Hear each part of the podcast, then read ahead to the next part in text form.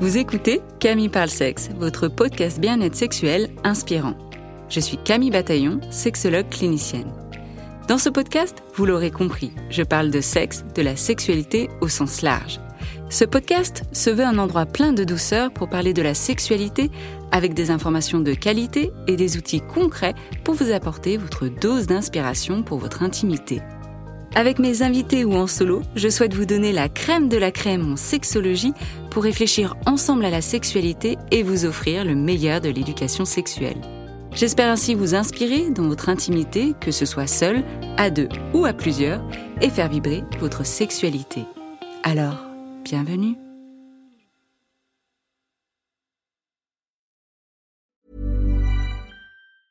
Ever catch yourself eating the same flavorless dinner three days in a row?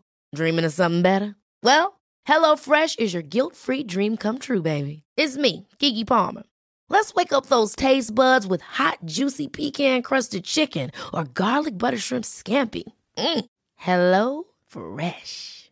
Stop dreaming of all the delicious possibilities and dig in at HelloFresh.com. Let's get this dinner party started. I'm Sandra, and I'm just the professional your small business was looking for. But you didn't hire me because you didn't use LinkedIn jobs. LinkedIn has professionals you can't find anywhere else, including those who aren't actively looking for a new job but might be open to the perfect role, like me. In a given month, over 70% of LinkedIn users don't visit other leading job sites. So if you're not looking on LinkedIn, you'll miss out on great candidates like Sandra. Start hiring professionals like a professional. Post your free job on linkedin.com/people today. Since 2013, Bombas has donated over 100 million socks, underwear, and t-shirts to those facing homelessness. If we counted those on air, this ad would last over 1,157 days. But if we counted the time it takes to make a donation possible, it would take just a few clicks. Because every time you make a purchase, Bombas donates an item to someone who needs it. Go to bombas.com slash ACAST and use code ACAST for 20% off your first purchase. That's bombas.com slash ACAST, code ACAST. On pense que la sexualité est le tabou dans le couple. Mais qu'en est-il de l'argent? Parler d'argent au sein de la relation ne serait pas la phase ultime de la vulnérabilité? Est-ce que les couples qui parlent vraiment d'argent le font de manière honnête et sans tabou? Et est-ce que la personne qui ramène le plus d'argent dans le couple détermine sa position de pouvoir dans la relation? J'invite au micro Margot Théroux pour répondre à toutes ces questions. Margot est sexologue clinicienne et désirante de briser la séparation entre la vie professionnelle et la vie personnelle, elle décide dans le cadre de son mémoire en sexologie de s'intéresser à la place de l'argent dans le couple et plus particulièrement de comprendre les différentes conséquences de l'argent au sein des couples hétérosexuels. Margot, bienvenue sur le podcast. Bonjour Camille, merci pour ton invitation. C'est un sujet fort passionnant, couple et argent. Je trouve qu'on n'en parle pas suffisamment et j'ai quand même l'impression que ces derniers temps, on en parle quand même de plus en plus. En tout cas, je m'y intéresse de plus en plus, donc c'est peut-être pour ça. Certainement. Et donc toi, tu as fait euh, ton cœur de, sujet euh, de fin d'études et, maintenant même dans, dans ta pratique. Est-ce que tu peux nous en dire plus euh, sur comment tu es venue sur ce sujet-là et puis pourquoi les couples hétérosexuels? Bah, écoute, déjà, merci beaucoup pour l'invitation et euh, par la même occasion d'être intéressée à ce sujet. Euh, effectivement, c'est un sujet dont on parle de plus en plus. Euh, donc, tu vois, il y a une espèce de mouvance autour des couples et de l'argent en ce moment, et des femmes et de l'argent particulièrement. Alors, comment j'en suis venue là? Alors, il faut savoir que moi, avant d'être sexologue, j'ai eu une ancienne vie et je faisais du conseil en égalité professionnelle. Ah, ouais. Ça sort pas de nulle part, du coup. Non, ça ne sent pas de nulle part. Et encore plus de ça, avant ça, je travaillais dans la finance. Donc, vois-tu, en fait, voilà, on est dans le sujet. Tout est lié. Ouais. Exactement. Et euh, en tant que, euh, quand il a fallu que je choisisse un mémoire de recherche en sexologie, je me sentais pas légitime et à l'aise pour faire un sujet en lien avec le médical ou le paramédical. Et donc, c'est la raison pour laquelle je me suis demandé, dans le champ du féminisme et dans l'égalité homme-femme, quel est le sujet, quels sont les endroits qui n'ont pas été encore totalement explorés par la sexologie. Et donc, l'argent, euh, quand j'ai choisi ce sujet, on était en septembre 2020, donc il y a deux ans, un peu plus de deux ans maintenant. Et donc, l'argent, c'était un peu cette espèce de grand tabou, aussi tabou que la sexualité, j'ai envie de dire, si ce n'est plus. Et pourquoi les couples hétérosexuels? Parce que vu que je le prends sous le prisme du féminisme, forcément, je m'attaque aux relations de domination homme-femme. Et donc, l'expression de cette domination dans le couple, bah, c'était forcément les couples hétérosexuels. Passionnant, passionnant. Ouais, quand j'ai lu ton, toute ta trame, ta, description, je me suis dit waouh, quel parcours. Et ce sujet-là, comme tu dis, c'est vraiment euh, l'ombre dans la sexologie. On l'aborde peu. Et pourtant, et on va le voir euh, dans le podcast, il y a des répercussions, il y a un impact, il y a des rapports de domination qui peuvent jouer. Et donc, de regarder des fois, quand on reçoit des couples en séance, de le regarder sous le prisme peut-être de l'argent, ça peut donner des indicateurs aussi. Et alors, pour toi, pourquoi l'argent est aussi tabou, peut-être si, ouais, encore plus que la sexualité dans le couple? Pourquoi c'est si tabou? Alors, euh, en fait, il faut savoir que, euh, donc, pour euh, effectivement juste resituer au cas où si on a des personnes qui nous écoutent d'un peu partout dans le monde, moi je me suis intéressée à la question de l'argent dans le couple hétérosexuel en France. Ok. Et donc, euh, en France, euh, il faut savoir que la séparation de l'Église et de l'État en France date de 1905. Et donc, Mhm. on porte en nous, malgré tout, euh, les restes de cette culture chrétienne et qui plus est catholique. et elle est présente un peu partout dans notre société. Quand bien même on n'a pas eu une éducation dite religieuse. Voilà, il faut savoir que la France était appelée la fille aînée de l'Église, donc ça en dit à peu près long sur notre rapport et sur la relation qu'il y avait entre Rome et Paris à l'époque. Et donc, l'argent est quelque chose forcément de très tabou dans la religion chrétienne, qui s'en ressent dans la branche catholique, là où chez les protestants, ils ont une approche un peu plus euh, ouverte sur ces questions. Et c'est pour ça que parler d'argent, qui plus est en France, c'est quelque chose de très compliqué. Euh, il suffit de demander dans le cercle intime autour de soi euh, combien les personnes gagnent. Clairement, je pense que si je leur demande entre combien de fois l'amour, combien de fois ils font l'amour par semaine et combien ils gagnent, j'aurai plus de réponses sur le nombre de rapports sexuels que sur le salaire gagné par mes amis. Ah ouais. Oui, et on le voit aussi euh, dans le podcast Histoire d'argent. Je ne sais pas si, si tu l'écoutes. Et c'est vrai que Fab Laurent, celui qui est, du coup l'hôte du podcast, quand il pose la question, même si c'est le sujet justement de l'argent et les invités savent pourquoi ils sont là, ça reste quand même à chaque fois flou. Je suis là, bah, on ne dit pas vraiment les chiffres. Et en même temps, si moi j'étais dans cette position-là, j'aurais du mal aussi à dire les, à dire les chiffres, ce qui n'est pas forcément le cas aux États-Unis euh, où j'y ai vécu et, euh, et où là, facilement, entre amis, on se disait combien on gagnait, quoi. Ouais, c'est ça. Dans la culture anglophone, euh, qui la plupart du temps est héritière d'une culture protestante, euh, la question de l'argent est totalement euh, détabouisée, entre guillemets. Il n'y a pas de souci, il n'y a pas de valeur associée à l'argent. Là où en France et dans certains pays, mais je vais parler de ce que je connais en tout cas, il y a un véritable sujet autour de ces questions. Et alors, d'où vient notre rapport à l'argent? Alors là, euh, notre rapport à l'argent bah, vient finalement de notre éducation. Éducation avec un grand E, donc finalement ce qui est un sens large, donc euh, l'éducation familiale, hein, euh, bien sûr, et avec des petites questions, mais par exemple, comment euh, est-ce que nos parents, quand on était petits, si on a eu la chance, en tout cas l'occasion de- de- d'avoir deux parents, ou en tout cas un, comment ils parlaient de l'argent entre eux Comment l'argent était parlé dans la famille par les personnes qui nous ont éduqués Comment est-ce qu'il y avait de l'argent de poche Par qui était donné l'argent de poche? Vraie question. Quelle était la symbolique de l'argent dans la famille? Est-ce que euh, on a eu une famille où on entendait les parents se plaindre parce que les fins de mois étaient difficiles et avec la situation actuelle, ça va pas s'améliorer? Ou est-ce qu'on a eu une famille où on n'en parlait pas? Ou est-ce qu'on a une famille qui en parlait trop? Euh, Et donc, toutes ces questions-là, effectivement, ça, nourrit notre éducation et notre héritage. J'aime bien parler d'héritage financier émotionnel, tu vois, pour parler rapport à l'argent. Ok. Et ouais, tu parlais d'éducation. Alors, on parle d'éducation aussi euh, financière et, même au sein même d'une même famille, que l'on soit un petit garçon ou une petite fille, on n'éduque peut-être pas de la même manière sur les finances. Non, clairement pas. Euh, dans les, les petits garçons, on va les, depuis qu'ils sont tout petits, on va les, les, comment dire, les pousser à demander, à être proactifs dans ce qu'ils veulent et ça va se ressentir sur leur carrière professionnelle. hein. Euh, les, les femmes, elles sont victimes du syndrome de la tiare, tu vois, en anglais ils disent euh, the tiara syndrome, où euh, elles vont attendre, parce qu'elles ont fait un bon travail, d'être promues. Là où les petits garçons, depuis qu'ils sont tout petits, ils sont habitués à aller commander des points supplémentaires auprès de leur professeur à l'école, ils sont habitués à les demander des augmentations. Donc, tu vois, finalement, ce rapport à l'argent, à la demande, on est totalement inégalitaire sur ces questions-là. Et alors, heu, dans ton étude, heu, est-ce que tu as des chiffres aussi de savoir un peu, bah, pour les femmes dans les couples, est-ce qu'elles parlent, heu, elles parlent de ça facilement avec leur conjoint? Qui parle d'argent dans le couple hétérosexuel? Comment se passent les dépenses? Qui organise le budget? Comment ça fonctionne? Alors c'est ça qui est assez ironique. Pour avoir travaillé dans la finance, il y avait effectivement plus d'hommes qui travaillaient dans la finance, mais quand tu regardes au sein des foyers français, 70% des dépenses du ménage, enfin 70, dans 70% des cas, c'est la femme qui gère les dépenses du ménage. Mmh.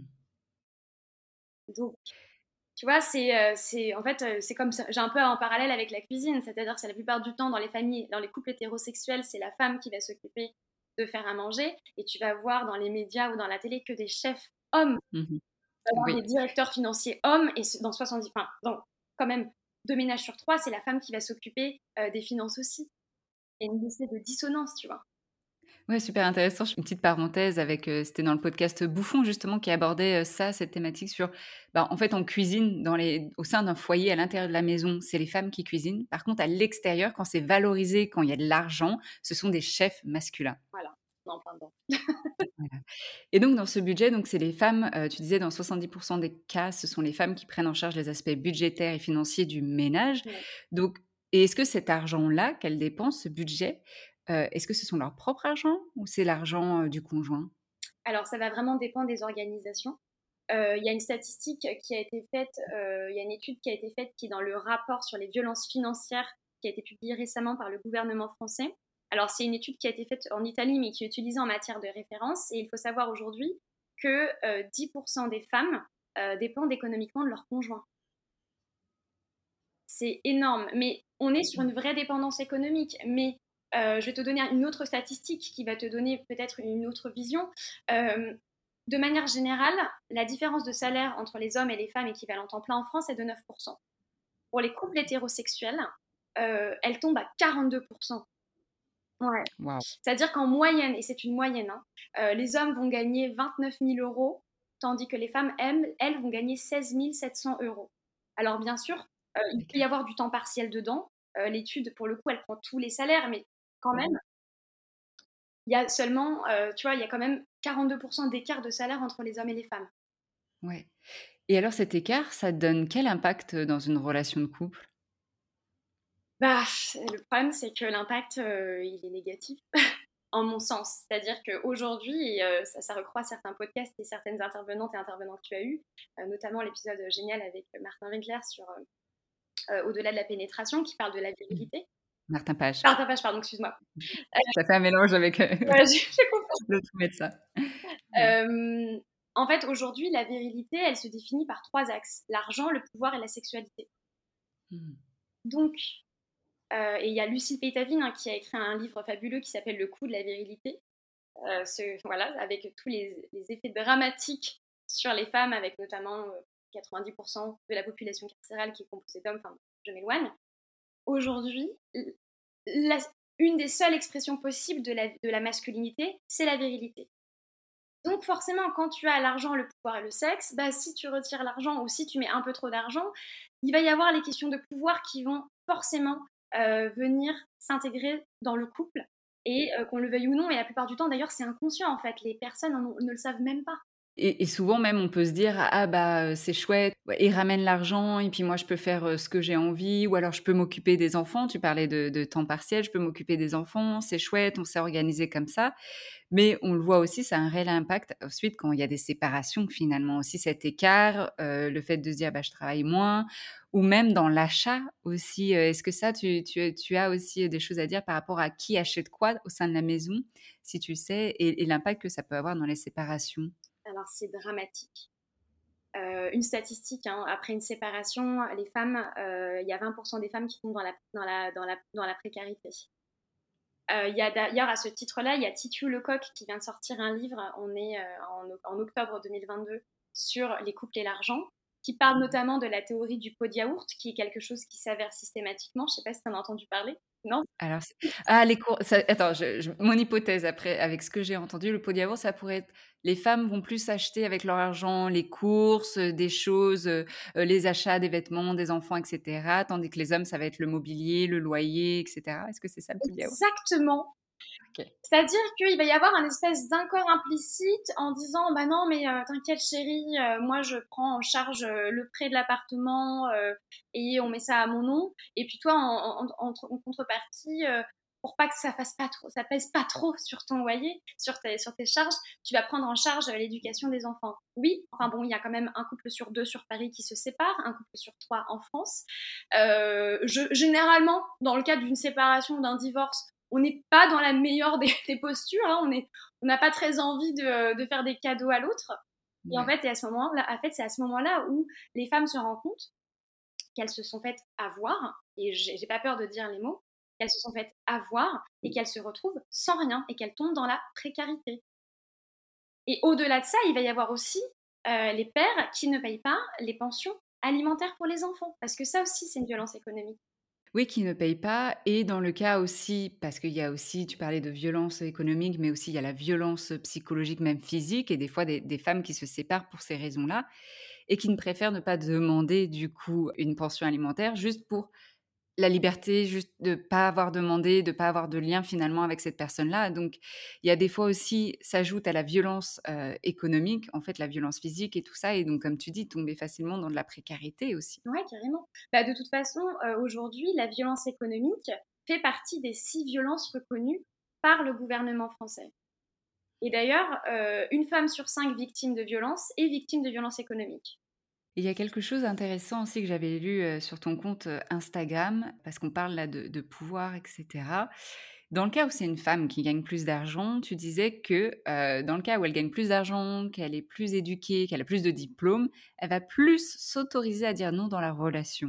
Ouais.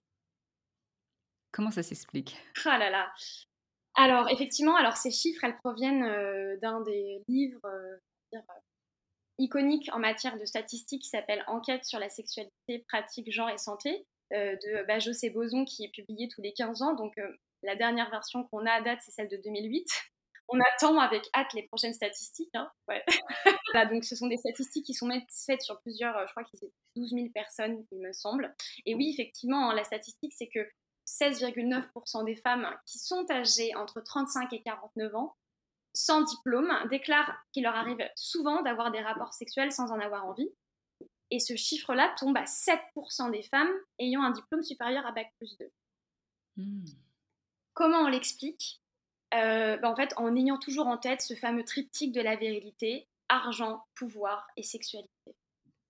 À partir du moment où les femmes prennent le pouvoir grâce à leur salaire, qui est un pouvoir économique, elles vont plus s'autoriser à dire non parce qu'elles savent qu'elles ne dépendent pas de leur partenaire. Et donc, honnêtement, hein, peut-être que tu le vois toi aussi en consultation, mais le nombre de fois de femmes qui se forcent parce que euh, elles veulent pas. Non, mais vous comprenez, euh, c'est lui qui paye le loyer. Mais en fait, on pourrait. Je vais être, je vais être, enfin, je vais dire un mot très fort, mais ça peut être assimilé à une forme de prostitution en fait. Ce n'est pas parce que ton mari, ton partenaire, ton conjoint paye le loyer qu'en contrepartie, tu dois un rapport sexuel non, mais moi, ça me, c'est dramatique. C'est dingue. Et du coup, l'impact que peut avoir une dépendance économique, c'est finalement, ça impacte la sexualité. Et là, on va revenir au cœur de notre métier aussi euh, en tant que sexologue. C'est que quand on est dépendante, et là, on va parler euh, pour les femmes, quand on est dépendante économiquement, on a moins de facilité à dire non à des rapports parce qu'on a peur finalement des conséquences, puisque si on est dépendante, on a moins de pouvoir dans la relation. Peut-être que finalement, on paye pas le loyer, mais on paye les petites courses, etc. Donc, à tout moment, on peut être viré peut-être de là où on vit, parce que si le partenaire dit bon bah, allez j'en ai marre, euh, tu pourrais être forcé ou sinon casse-toi quoi. Et, vraiment on, est cru et, là c'est des relations, on parle de relations vraiment qui ne sont pas saines. Hein.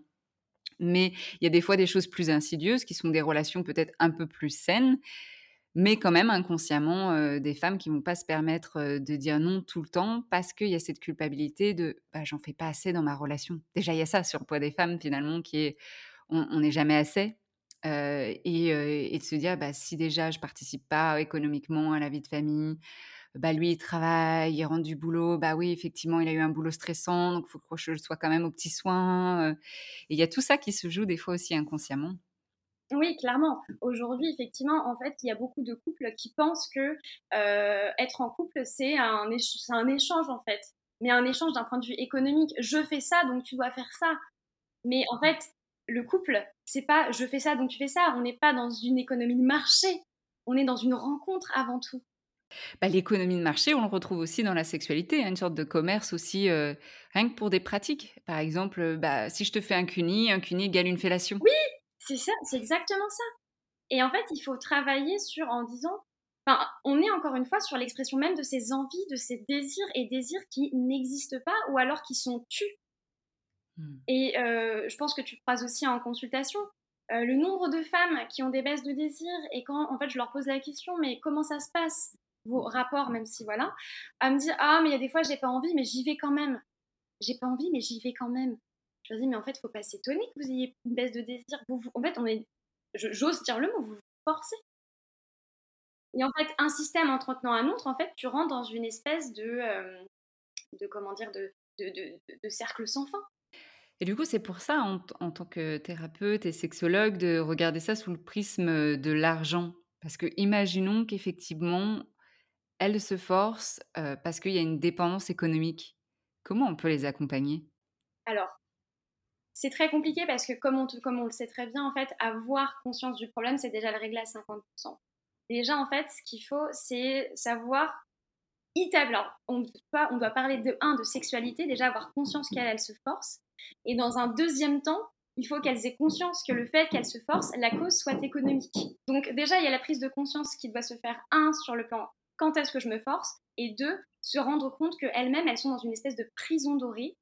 Et ça, c'est un terme, tu vois, en se disant qu'elles ont, pour celles qui sont dans des situations confortables, où euh, il y a un mode de vie, il y a un rôle social qui va avec, il y, y, a tout un tas de choses, c'est compliqué parce qu'en fait, elles savent très bien que si jamais elles vont renier à ça, elles vont renier toute une partie de leur vie. Et la question, c'est quel est le prix de la liberté?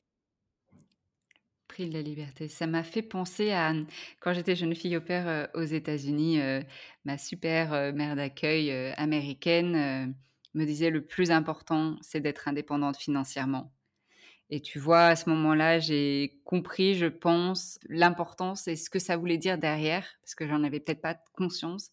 Et, et, en voyant, elle, finalement, avec cette indépendante, indépendance financière, tout ce qu'elle pouvait faire, cette liberté, finalement, et peut-être cet équilibre au sein du couple, même si on c'est pas parce qu'on est aussi indépendant financièrement qu'il n'y a pas des déséquilibres, il peut quand même y avoir des déséquilibres, mais en tout cas, comme tu disais, l'argent est dans notre société si valorisé que ça donne du pouvoir. Euh, quand on a de l'argent, on peut manger. Quand on a de l'argent, on peut avoir un toit sur la tête. Donc c'est quand même la base, la base pour vivre, pour survivre. Et donc ça montre toute l'importance finalement, euh, des fois bien plus important que d'autres choses. Être indépendante financièrement, c'est presque une question de survie littéralement aujourd'hui l'émancipation des femmes et c'est la raison pour laquelle il y a eu ce mouvement, il y a ce mouvement féministe aujourd'hui qui s'attaque à la question du salaire, qui a tout un tas de livres qui s'écrivent sur ces questions-là, qu'il y a de plus en plus de femmes qui prennent la parole. C'est qu'en fait, pour information, en France, les femmes peuvent disposer d'un compte bancaire depuis 1965. Mmh Donc, c'est dingue. C'était il y a à peine 60 ans. Et il y a eu plein de choses avant qui se sont passées qui sont incroyables. Mais les femmes, ouvrir un, compte bancaire, Voilà, c'était le. Bah oui, oui, bien sûr, on est passé en dernière, quoi. Ça peut peut-être expliquer aussi finalement cette, cet écart entre l'éducation financière finalement. Oui, aussi, effectivement, c'est que les femmes se donnent les moyens au sens propre comme au sens figuré, et les familles, parce qu'effectivement, aujourd'hui, quand tu as 30 ans, donc ça veut dire que tu es né dans les années 90, donc ça veut dire que ta mère, si elle t'a eu à 30 ans, elle est née dans les années 60. Donc c'est tout tout récent en fait. Toi et moi, on est peut-être les premières ou deuxième génération de femmes à travailler, qui plus certainement, mais à s'autoriser à avoir un discours sur l'argent. Et tu vois bien dans, même dans les carrières, une femme qui est ambitieuse, qui dit qu'elle veut gagner de l'argent, enfin, le, le, film Le diable s'habille en Prada, il te montre Meryl Streep d'une façon extrêmement vénale. Mais est-ce que je me dis, quand tu regardes le Loup Wall Street, alors que le gars, il a fait Jordan Belfort, il a fait des choses quoi pire, quand tu regardes les attitudes entre le Loup Wall Street et Meryl Streep, quand tu demandes autour de toi, les gens vont dire le Loup Wall Street, ah bah il est. Euh, vous allez entendre, vous allez entendre des bruits de travaux de temps en temps. On s'excuse, il y a des travaux chez Margot. Alors, ouais, c'est insupportable. Donc, je te disais effectivement, Jordan Belfort, euh, les réactions par rapport au film vont être hyper enthousiastes oh là là, c'est hyper fascinant ce mec, etc. Et dans le Loup Wall Street, on va dire, oh non, mais attends, mais c'est vraiment une vieille peau celle-là, elle est attirée par l'argent, etc. Donc, pas même dans la culture la représentation des femmes, des femmes ambitieuses qui disent gagner de l'argent et qui l'assument, des images positives, il n'y en a pas beaucoup quand même. Hein. C'est vrai, c'est vrai, et finalement, parce que je pensais que c'était même aussi culturel, parce que j'ai l'impression, en tout cas là en France versus aux États-Unis, en France, gagner de l'argent, c'est mal vu. Tout comme être pauvre, mais gagner de l'argent, c'est vraiment mal vu, alors qu'aux États-Unis, c'est célébré. Et bien, tu vois, on retombe exactement sur nos carcans religieux où euh, branche protestante, on a une relation beaucoup plus ouverte par rapport à l'argent. C'est pas un tabou, c'est un moyen, c'est véritablement considéré comme un moyen. Branche catholique, alors là, c'est la fin du monde. Et si en plus tu ajoutes, euh, et ça, ça a été vraiment l'objet de, de ma recherche en sexologie, que c'est une femme qui gagne plus que son mari, mais alors là, là, tu perds tout le monde. Et si c'est une femme qui gagne plus que son mari, ça peut avoir des répercussions aussi sur l'état de la relation, parce qu'il y a un autre post que tu mettais sur Instagram, c'était gagner plus ou préserver son couple. Et du coup, ça voudrait dire qu'en tant que femme, il faudrait choisir entre avoir cette indépendance financière ou alors rester en couple. Exactement. C'est-à-dire que euh, dans le cadre de, mon mémoire en sexologie, je me suis intéressée aux femmes qui gagnent plus. Spoiler, dans deux tiers des cas, ça se termine mal et ça se passe très mal. Euh, euh, mon, enquête terrain que j'ai faite, elle rejoint des statistiques qui ont été faites de plusieurs sources différentes, d'une source américaine, de sources en française, celle que j'ai mis effectivement, qui montrait qu'il il y a 12% des femmes dans une enquête en France qui a été faite par Vive Media qui disaient que euh, si elle gagnait plus, cela aurait un impact négatif et cela créerait des tensions et des gênes dans le. Et alors ça, c'est dû à quoi? Est-ce que c'est dû euh, finalement peut-être à, euh, bah, aux hommes et leur position vis-à-vis de l'argent, ou même aux femmes finalement, quand elles gagnent de l'argent, est-ce qu'elles est qu'elles changent ou, Et vice-versa en fait finalement? Parce que comme on disait que l'argent c'est ce qui donne le pouvoir, donc qui construit la dynamique de la relation. Si on change finalement le statut, le salaire, est-ce que ça change la dynamique de couple? Exactement. Comme je te le disais tout à l'heure, beaucoup d'hommes expriment leur masculinité à travers la virilité. Attention, je, je, généralise, mais en fait, c'est pas comme si on donnait l'occasion à d'autres hommes de, de le faire autrement depuis qu'ils sont petits, on leur dit qu'il faut qu'ils soient forts, qu'ils soient courageux, qu'ils soient beaux, qu'ils gagnent de l'argent, qu'ils s'occupent de je ne sais pas qui, etc. Tu vois, on a été mhm. biberonné au Disney, et au Disney, c'est toujours le prince qui vient sauver la princesse, et en plus de ça, c'est que des modèles hétérosexuels. Enfin bref, dramatique. Donc, euh, cette masculinité-là, elle s'exprime que par ce biais-là. Donc, si tu retires l'argent euh, du fameux triptyque de la virilité, sexe, pouvoir, argent, bah, soit ça va influencer de façon extrême les deux autres postes, avec une sexualité qui va être euh, plutôt beaucoup plus dominante, avec une prise de pouvoir qui va s'exprimer dans le couple, ou soit au contraire, ça va les atteindre dans leur virilité. Ah oui, tu disais donc euh, ça peut s'exprimer autrement et donc avec une hypersexualité, et je me disais même peut-être aussi des fois plutôt une hyposexualité dans le sens où ça coupe le désir, ce sentiment d'être castré, des fois qu'on peut entendre aussi si ma femme a plus, a plus d'argent, moi je me sens moins qu'un homme, je me sens un bon à rien. Quoi. Exactement. Euh, j'ai fait une symptomatologie, entre guillemets, des 13 symptômes qu'il y a. Et dans cette symptomatologie, tu retrouves la baisse de désir, euh, une masculinité remise en cause, le mot castration qui revient très souvent. C'est fort quand même la castration.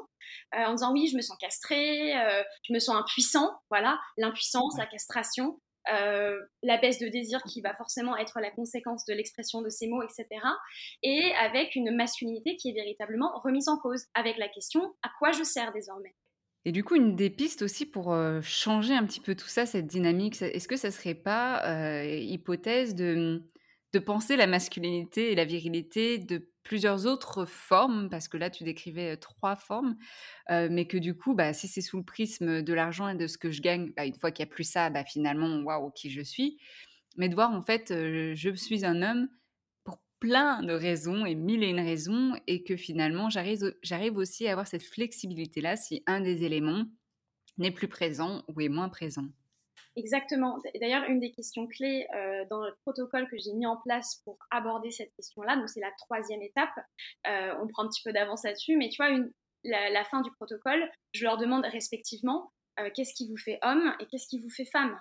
Et alors, attends, c'est quoi les trois autres protocoles? Donc, Déjà, en fait, la première étape, c'est au niveau des individus d'analyser leur, de, en fait, d'analyser leur rapport à l'argent. propre, mmh. Quel est mon héritage financier? Dans quelle famille j'ai grandi? De faire un travail individuel sur comprendre quelle a été la part de l'argent dans la construction de leur identité, éventuellement de leur éducation. Est-ce que mes parents en parlaient devant moi? Est-ce qu'au contraire, ils n'en parlaient pas devant moi? Ce que je te disais un petit peu tout à l'heure. Est-ce que euh, j'avais de l'argent de poche? Comment s'est passé mon début de carrière? Est-ce que j'ai eu de l'ambition? Est-ce qu'on m'a poussé à gagner de l'argent? Est-ce que quelqu'un m'a dit euh, va négocier ton salaire, etc., etc. Ensuite, euh, dans un deuxième temps, c'est vraiment que le couple se rencontre dans un endroit neutre où l'un et l'autre ou l'une et l'autre en l'occurrence, vu que c'est un couple hétérosexuel, puissent parler de leurs histoires personnelles par rapport à l'argent et dire ce qu'ils veulent garder et au contraire euh, ce qu'ils veulent, avec quoi ils veulent se séparer se séparer dans le sens ce que ce qu'ils veulent pas garder de leur passé, de leur éducation financière et ce qu'ils veulent instaurer maintenant au sein de la relation, quoi, qui peut être différent de ce qu'ils ont entendu, des croyances, de l'éducation. Exactement. Qu'est-ce que j'ai envie de garder de mon histoire familiale et qu'est-ce qu'au contraire j'ai envie de me séparer? Est-ce que j'étais dans une famille où on a beaucoup manqué et euh, l'argent c'était quelque chose de pressurisant pour moi, ce qui fait que dans les dépenses du couple, je vais me sentir pressurisée quand j'ai mon partenaire qui va faire une dépense qui n'était pas prévue, etc. Donc ça, c'est vraiment la dimension entre guillemets thérapeutique psy. Et ensuite, on est clairement dans le concret. Qu'est-ce qu'on fait euh, pour mettre en place d'un point de vue financier concrètement dans le couple? Euh, Est-ce que on fait le loyer au prorata du salaire? Spoiler, oui, il faut le faire. Euh, comment on fait pour gérer les dépenses, les vacances? Est-ce qu'on fait les vacances au prorata du salaire aussi hein, Parce que c'est bien beau, hein, mais pas du 50-50, s'il vous plaît. Non, non, on évite. Non, on évite. il faut la clé dans la question de l'argent, c'est faire la différence entre l'égalité et l'équité. Beaucoup de gens défendent l'égalité dans le couple. Au niveau de l'argent, je promeux l'équité. Il faut que le poids des charges, des vacances, du loyer ait le même impact sur le salaire de l'homme et de la femme. Il faut vraiment confondre, faut vraiment pas confondre la question de l'égalité dans le couple en disant on fait 50-50. Ouais, mais bon, tu as un loyer qui coûte 1000, tu gagnes 3000 et l'autre il gagne 1000. Euh, bon, 1500 euros sur un loyer, c'est pas la même chose, quoi ça n'a pas le même impact finalement, et c'est pour ça que des fois, à croire qu'on fait 50-50 et que c'est bien, qu'on est égalitaire, et comme tu disais, cet écart entre les hommes et les femmes sur leur salaire, bah, ça fait qu'en fait, à la fin, les femmes n'ont rien pour épargner alors que les hommes vont s'enrichir en étant en couple et vont pouvoir épargner, vont pouvoir investir. Et d'ailleurs, cette question euh, des investissements, euh, peut-être que tu peux nous en dire euh, quelque chose parce qu'il y a une grande méfiance autour de l'investissement et surtout auprès des femmes qui, pour 40% d'entre elles, préfèrent avoir un compte, un livret d'épargne à la banque qui rassure, alors que les hommes vont être là à investir finalement l'argent. Oui, en fait, finalement, c'est le rapport au risque. C'est-à-dire que déjà, les femmes n'ont pas eu d'éducation financière. Euh, elles ont moins eu cette... Euh, donc, un, elles n'ont pas d'éducation financière, ou moins. Deux, euh, on les enjoint moins à parler d'argent. Avec, quand il suffit de regarder les écarts dès les sorties d'école au niveau des négociations salariales, elles sont dramatiques. Les deux commencent dans la vie et d'ores et déjà, il y en a un qui part avec un peu plus d'avance. Donc, il faut vraiment se saisir de l'investissement et faire ce qu'on appelle du gender lens investing. Donc en fait, euh, enfin, c'est pas du gender, c'est du, pardon, du goal-based investing. Donc, en fait, c'est-à-dire faire une approche par projet et non pas par produit financier. C'est-à-dire? Bah, Par exemple, beaucoup de personnes vont se dire bon, bah, je vais peut-être prendre une assurance vie ou je vais peut-être faire un plan épargne-retraite, etc. Mais en fait, on prend le problème à l'envers, c'est-à-dire qu'on considère le moyen avant de considérer la fin. Il faut considérer la finalité. Par exemple, tu peux dire, Camille, moi, mon projet, c'est d'être à la retraite à 50 ans. Et donc, pour ce faire, eh ben, en partant du projet, je vais mettre en place les outils financiers qui vont me permettre euh, d'avancer sereinement. Et ça, typiquement, euh, il y a une entrepreneur que j'admire beaucoup qui s'appelle Hélène Gerby, qui a monté une plateforme d'investissement qui s'appelle Femka, euh, qui est à destination des femmes pour l'empouvoirment féminin et qui leur permet, via une formation de trois semaines, de s'éduquer sur ces questions-là et de choisir véritablement quels sont leurs projets, euh, par exemple, tu peux dire, bah, je viens, d'être maman, j'ai envie que dans 10 ans ou 15 ans, mon enfant fasse des études. Bah, je, vais mettre, je, vais créer un, je vais choisir un produit pour faire en sorte qu'à 18 ans, il ait X somme d'euros ou autre monnaie, tu vois. Oui, en fait, c'est comme tu dis, les gens ont peut-être tendance euh, voilà, à se dire Ah, bah, il y a, ce livret A ou ça, ça, ça va me rapporter, mais sans penser, en fait, c'est penser long terme. Quel est l'objectif, l'intention Et à partir de ça, en rétro-planning, d'organiser finalement pour atteindre ce but-là, de quoi j'ai besoin et comment. Et, pour ça, ça demande du coup effectivement de l'éducation. Et tu disais, et j'ai l'impression aussi euh, de voir de plus en plus de femmes qui créent aussi des plateformes pour les femmes, pour les éduquer financièrement, parce que ça existe. Mais en tant que femme, encore une fois, bah, et, je l'avais déjà entendu dans un podcast, quand les hommes nous expliquent l'argent, comment ça marche l'investissement ou en bourse, on pige rien. Parce que le vocabulaire utilisé n'est peut-être pas approprié, parce que peut-être sont pas très bons pédagogues, je ne sais pas. Moi, vraiment, j'ai commencé à comprendre, parce que quand mon mari me l'a expliqué, parce qu'il est assez pédagogue, mais et du coup, il y a plus en plus de formations faites par des femmes pour des femmes avec un vocabulaire où les femmes peuvent comprendre, peuvent être rassurées aussi, parce que comme tu disais, c'est cette question aussi au risque. Euh, les femmes ont peut-être besoin d'être plus rassurées par rapport à l'argent, parce que finalement, moins on est familier, familière avec quelque chose, plus on a peur. Et c'est peut-être ça aussi, en fait, l'enjeu d'être de plus en plus familière avec l'argent pour être rassurée, pour comprendre et pour se dire je peux avancer sereinement vis-à-vis euh, bah, des projets d'investissement. Exactement, en fait, c'est toute une éducation financière à avoir et à se faire. Et euh, comme tu l'as dit, il y a de nombreuses choses qui sont faites par les femmes. Et moi-même, euh, c'est parce que je suis tombée sur cette plateforme-là, je me suis dit, bah tiens, après il y en existe plein d'autres, hein, mais je me suis dit, bah tiens, effectivement, c'est une démarche intéressante. En clair, tu vois, c'est comme si tu te disais, je veux faire un marathon, euh, mais tu vas, en fait, tu vas pas mettre en place les choses juste avant. Ça se, enfin, crois-moi, hein, tu cours un marathon demain, sauf si tu as des capacités physiques extraordinaires. Non. voilà, ça va être un peu compliqué ça va être un peu compliqué. Par contre, si tu te dis, bon, bah, pour mon marathon, j'ai besoin de manger euh, tel apport de protéines, de faire, euh, de m'entraîner X fois par semaine, d'avoir telle chaussure, etc., bah, au final, tu arriveras toi aussi à le courir. Et c'est la même chose avec l'éducation financière. Il ne faut pas réfléchir en termes euh, de produits financiers, mais véritablement en termes de projet. Et quand on réfléchit par projet, on fait les choses avec le cœur et on y met beaucoup plus d'intention. Et de motivation, on est plus motivé parce qu'on a un plan prédéfini, donc on sait où on va. Exactement. Et le parallèle du coup qui me vient, c'est en fait c'est la même chose avec la relation de couple. C'est on, vit le couple vit souvent au jour le jour, mais pensez en fait vraiment sur du long terme, sur tiens quels sont nos projets de vie, où est-ce qu'on se voit dans dans plusieurs décennies, ce qui est important pour nous, et à partir de ça, bah, qu'est-ce qu'on met en place? Et si c'est aussi bah, notre projet de vie, c'est que à 60 ans on soit toujours ensemble, bah, en fait, c'est pas juste en espérant que ça va arriver. Il va falloir mettre des choses en place. Et donc, qu'est-ce qu'on met en place pour ça? Donc, il faut aussi s'informer, se dire, bah, tiens, quels peuvent être les bouleversements? Par exemple, si j'ai un enfant, quels peuvent être les bouleversements si on a des problèmes d'argent? Et s'éduquer par rapport à ça permet de mieux anticiper et de mettre des choses en action pour les couples. Et pas juste être simplement passif vis-à-vis de la relation. Effectivement, euh, le couple, comme l'argent, c'est un projet et ça s'entretient. Et c'est illusoire de penser que les choses viennent à nous naturellement et qu'effectivement, il y a un travail qui doit être fait derrière. Et alors, par rapport à ta recherche en sexologie sur ces questions couple, argent, dans les, dans les relations hétérosexuelles, qu'est-ce qui t'a le plus surprise? Est-ce qu'il y a quelque chose où là, tu t'es dit « Oh waouh, là, je m'y attendais pas du tout et waouh, surprenant euh, Lors de ma recherche, il y a véritablement deux choses qui m'ont surprise. La première, c'est que les personnes ne pensent pas tout de suite à l'argent comme étant le fond du problème. Euh, durant l'anamnèse, quand je pose des questions au couple sur la question de la baisse de désir, elles vont me dire, les personnes, que c'était il y a six mois. Et quand je demande ce qui s'est passé il y a six mois, euh, ils vont me dire non, rien, pas spécialement. Et puis là, en fait, ils vont me dire ah, mais si, mais je me suis mise à travailler plus. Et du coup, c'est peut-être le fait que je passe plus de temps au travail qui fait que. Je fais ok. Et du coup, la question du salaire, est-ce que vous gagnez plus? Ah oui, oui, mais bon, voilà. Hmm. Ah, bon, déjà, c'est effectivement le fait que les personnes n'aient pas ça en tête, tellement que la question de l'argent, elle est. Euh, elle est tellement taboue qu'en fait, on ne l'envisage même pas. Et la deuxième chose qui euh, m'a surprise personnellement, euh, c'est que euh, lorsqu'une femme va gagner plus, je me suis dit, avec mon prisme féministe, forcément les hommes vont se sentir atteints dans leur baisse de désir. Ce qui est le cas, mais il y a un autre élément, les femmes aussi. Ah, ah. Et ça, c'est hyper passionnant. C'est-à-dire que les femmes vont se sentir atteintes dans leur baisse de désir parce qu'elles vont embrasser l'argent qui, à la base, elles associaient à l'homme, vois-tu? Ah ouais, et donc ça change, c'est ce qu'on disait un peu, ce rapport, finalement, le rapport que j'ai à l'autre va changer. Je ne vais pas le voir de la même manière non plus. Alors l'homme ne se verra pas de la même manière, mais la femme ne le verra pas non plus de la même manière Bah oui, en fait, parce qu'elles se sont jamais autorisées. Il y a des fois, entre guillemets, ça leur tombe dessus, enfin, c'est des posseuses. Et en fait, bah, il y a des promotions qui arrivent, elles vont les chercher, bien sûr. Mais en fait, elles n'ont jamais envisagé un jour dans leur vie qu'elles pourraient être à ce niveau-là.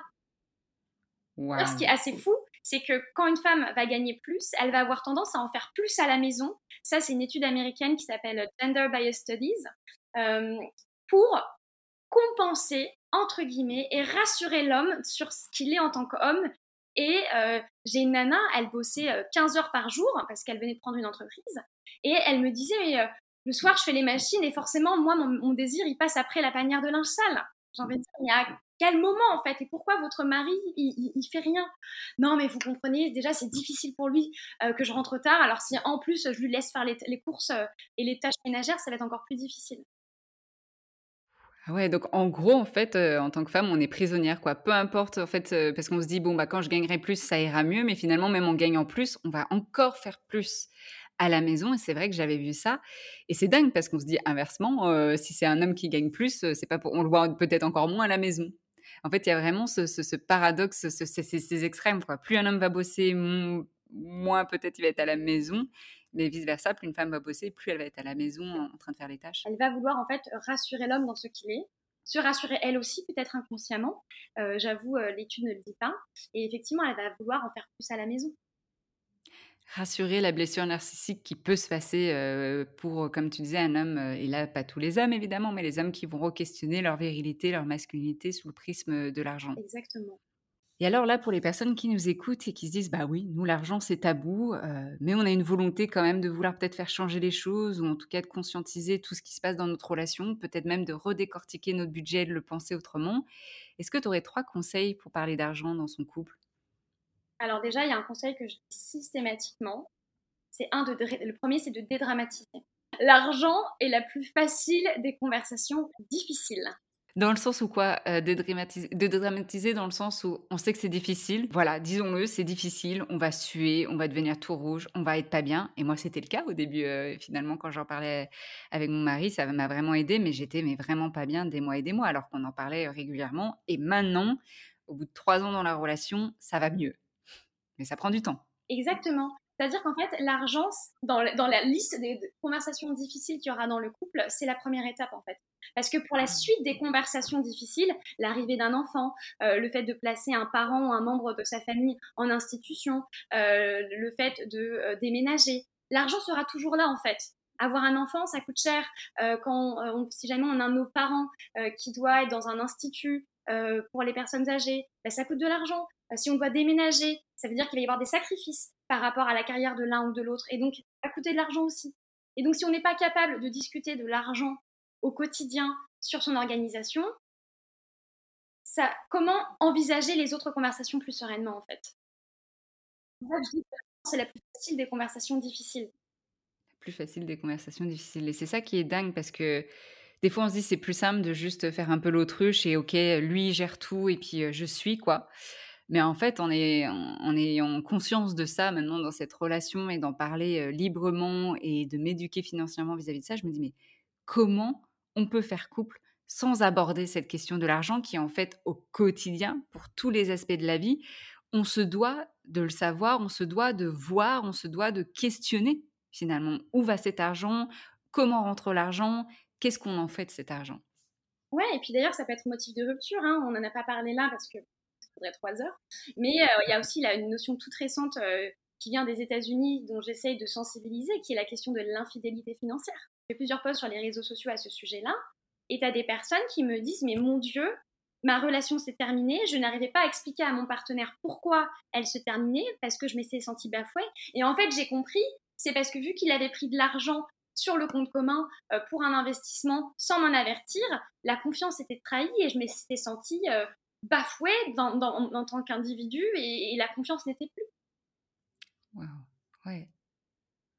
La fidélité financière et argent, euh, confiance, euh, argent égale confiance aussi, le fait d'en parler. L'infidélité financière, ça peut être euh, acheter des choses secrètement, cacher les dettes, mentir sur les revenus, etc.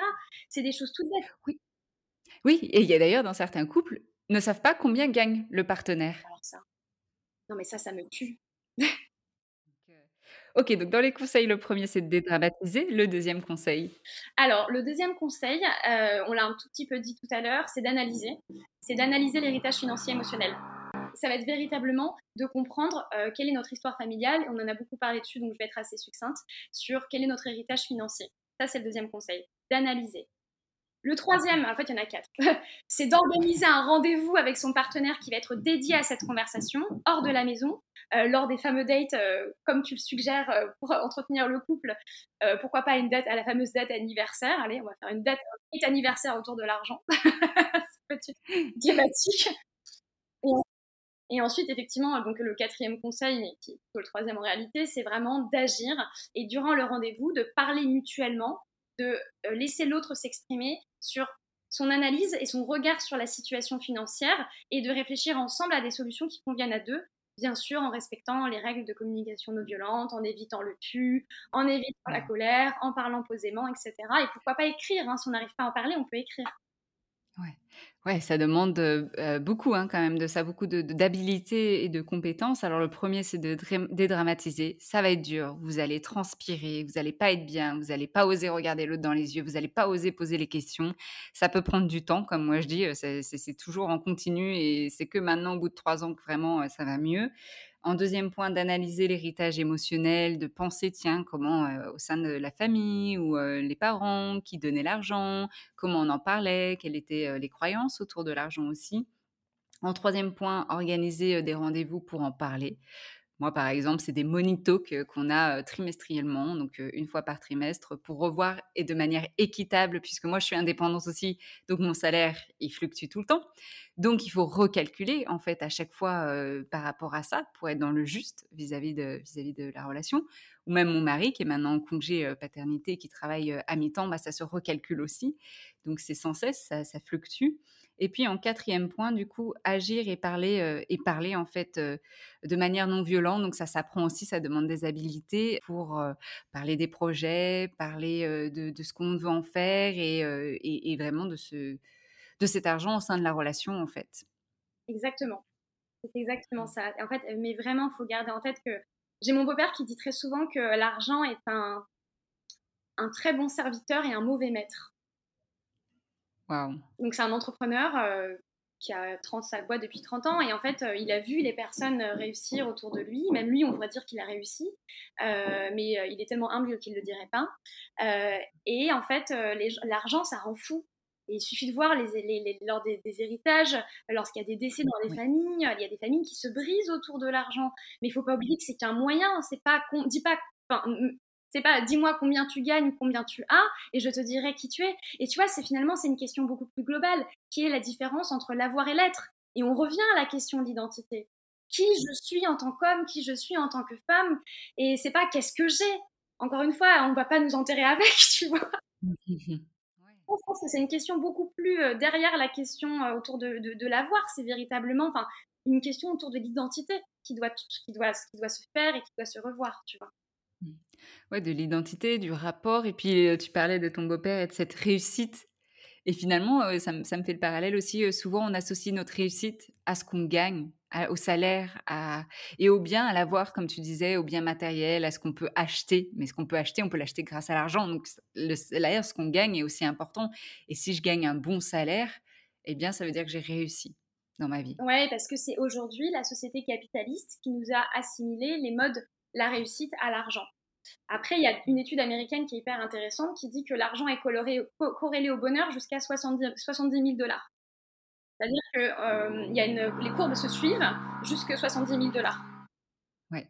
Donc, en, gros, parce qu'on se dit, il faut toujours gagner plus, gagner plus, mais en fait, oui, alors, l'argent fait le bonheur, mais à partir d'un certain montant, et après, il, fait plutôt le malheur ou n'apporte rien de, bénéfique, ou voilà. Mais à partir d'un certain montant, peut faire le bonheur, mais voilà, 70 000 dollars, euh, bah maintenant, ça, ça représente presque 70 000 euros à peu près, quelque chose comme ça et bah, c'est déjà pas mal hein, pour beaucoup de, personnes de se dire waouh. Mais voilà, toujours plus n'est pas forcément mieux. Et puis ça pose, ça pose plein de questions, comme tu disais, rapport à l'identité, relation à l'argent. Et alors ma question finale, si les gens ne devaient retenir qu'une chose de la sexualité ou l'éducation sexuelle, ou peut-être de l'éducation financière là principalement, qu'est-ce que ce serait? Qu'est-ce que ce serait pour toi la première chose qui te vient en tête?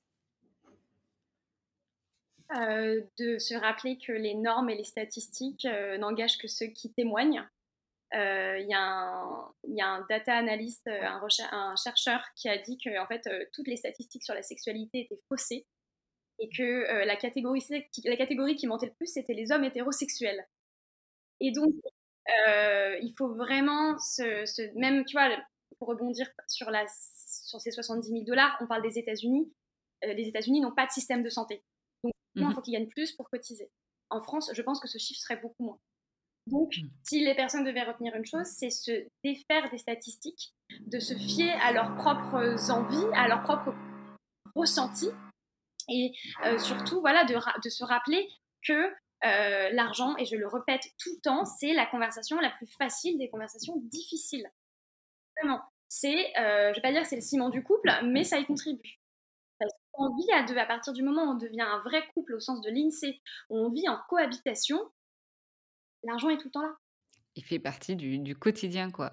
Et, rien que ce qu'on mange ou voilà, c'est ce qu'on ce qu'on achète. Donc finalement, ça fait partie du quotidien. Et c'est intéressant aussi ce que tu disais par rapport aux normes aux études. et c'est cette notion de désirabilité. En fait, c'est un biais, un biais dans les études, cette notion de désirabilité que finalement les personnes répondent et, savent qu'en fait, oh, voilà, comme tu disais, là, par exemple, les hommes hétéros sont ceux qui mentent le plus, mais parce qu'il y a cet effet de désirabilité, finalement, quand on demande combien de fois vous masturbez, bah bon, avoir tendance à exagérer, parce que bah, c'est ce que, bah, comme tu disais, la virilité égale la sexualité, donc si je suis un homme, je devrais avoir beaucoup de sexe, mais peut-être que dans ma vraie vie, j'en ai pas, mais je vais augmenter, gonfler les choses.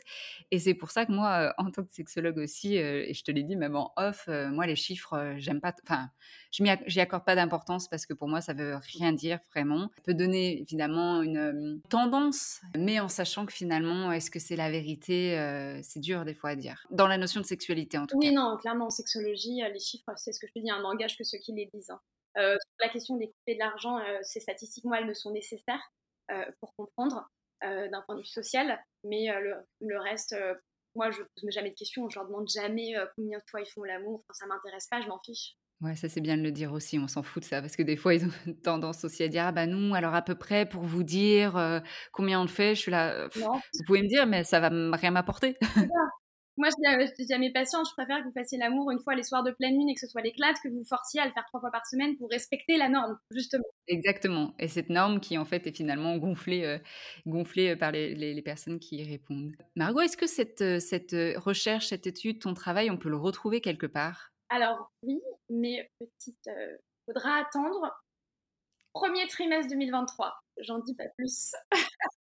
on y sera, hein, là, la diffusion sera en janvier, donc Fin trimestre 2023, donc en attendant, les gens peuvent s'abonner à ma newsletter, comme ça ils auront les avancées. Et puis au quotidien, sur les réseaux sociaux, je communique énormément dessus. C'est vrai, je mettrai tout ça du coup dans, dans les ressources et du coup, euh, on garde les yeux ouverts sur euh, la publication euh, de ton ouvrage qui va retracer tout ce qu'on s'est dit et puis bien plus, j'imagine. Donc, merci d'en parler, merci de parler de ces deux gros tabous, hein, couple, enfin pas couple, c'est pas un tabou le couple, pardon, mais la sexualité et l'argent, c'est fort passionnant et j'espère que ça a apporté une ouverture, des, des notions et des choses peut-être à, à repenser au sein de la relation même vous, votre rapport à l'argent et, d'avoir ce sujet sur la table dans vos conversations en tant que couple.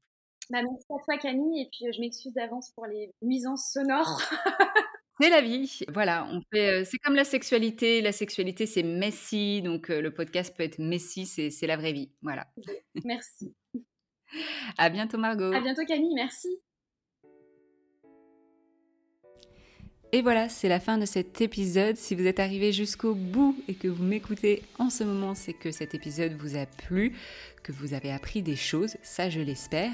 D'ailleurs, n'hésitez pas à m'en faire part sur les réseaux sociaux ou encore mieux de laisser un avis sur votre plateforme d'écoute, par exemple Apple Podcast, des étoiles ou un petit cœur sur Spotify. Si vous avez des suggestions d'invités ou de thématiques, n'hésitez pas à me le dire sur mon compte Instagram Camille Parle où je partage également des informations sexo. Si cet épisode vous a fait penser à une amie, à votre voisin, à peut-être des patientes, des clients ou même à votre partenaire, partagez cet épisode avec un message tout doux. En attendant de revenir dans vos oreilles, je vous souhaite de belles expériences intimes. À tout bientôt!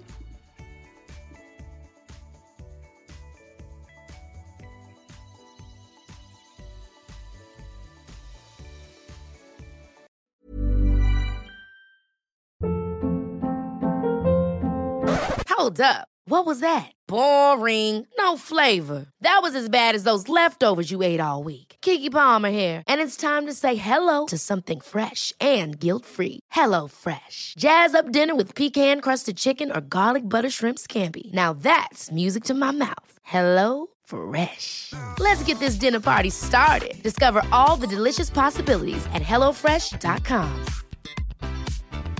Planning for your next trip? Elevate your travel style with Quince. Quince has all the jet setting essentials you'll want for your next getaway, like European linen, premium luggage options, buttery soft Italian leather bags, and so much more. And is all priced at 50 to 80% less than similar brands. Plus, Quince only works with factories that use safe and ethical manufacturing practices. Pack your bags with high-quality essentials you'll be wearing for vacations to come with Quince. Go to quince.com/pack for free shipping and 365-day returns.